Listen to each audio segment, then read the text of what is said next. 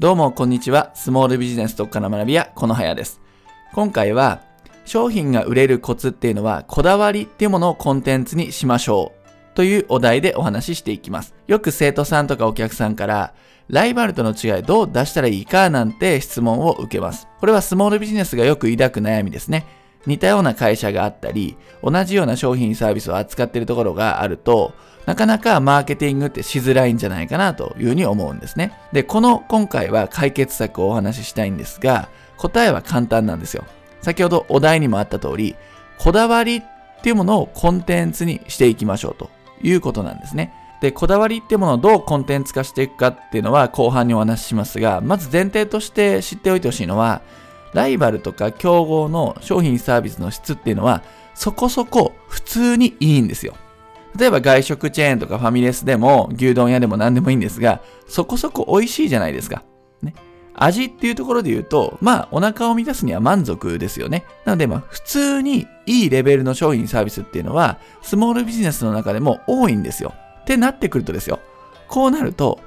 選ぶ基準、お客さんが選ぶ基準っていうのは価格っていうところに落ち着いてくるんですね。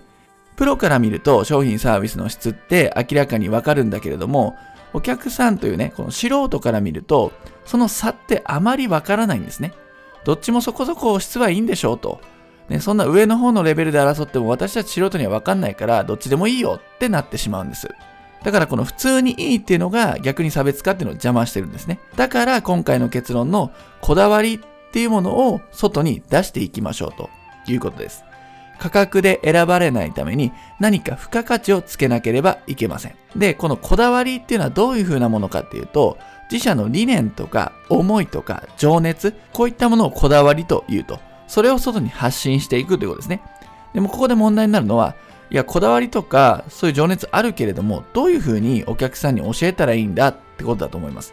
で、それをどうやるかっていうと、まずコンテンツにする必要があります。頭の中で、心の中で思っていても、それはお客さんは読めませんから、しっかり形にしてお客さんに見える形にするんですね。例えばブログ記事でもいいでしょうし、メルマガでもいいでしょうし、YouTube 動画でもいいです。写真でもいいですよね。何かしらの形にして見せる、読ませるということですね。で、これはどんな些細なことでも構いません。よくマーケティングの本なんかに出てくる例として、シュリッツビールというアメリカの会社があります。で、ここは倒産寸前の状態から一気に回復をしたんですけども、その過程で何をやったのかっていうと、ビールを作っていく醸造過程っていうそのプロセスっていうのをコンテンツにして外に出したんですね。で、それはお客さん知らないことだったんですよ。当事者からすると、ビール会社からすると当たり前のことでも、お客さんは、へえ、そういう風に作られてるんだっていうね、過程は非常に新鮮だったんです。そういった裏側とかこだわりっていうものを見せていくことで一気に回復したと。やっぱり伝えなきゃ伝わらないんですよね。で、言わなければ聞こえないので、これは当たり前なんですけど、こういったことをスモールビジネスでもやっていきましょうということですね。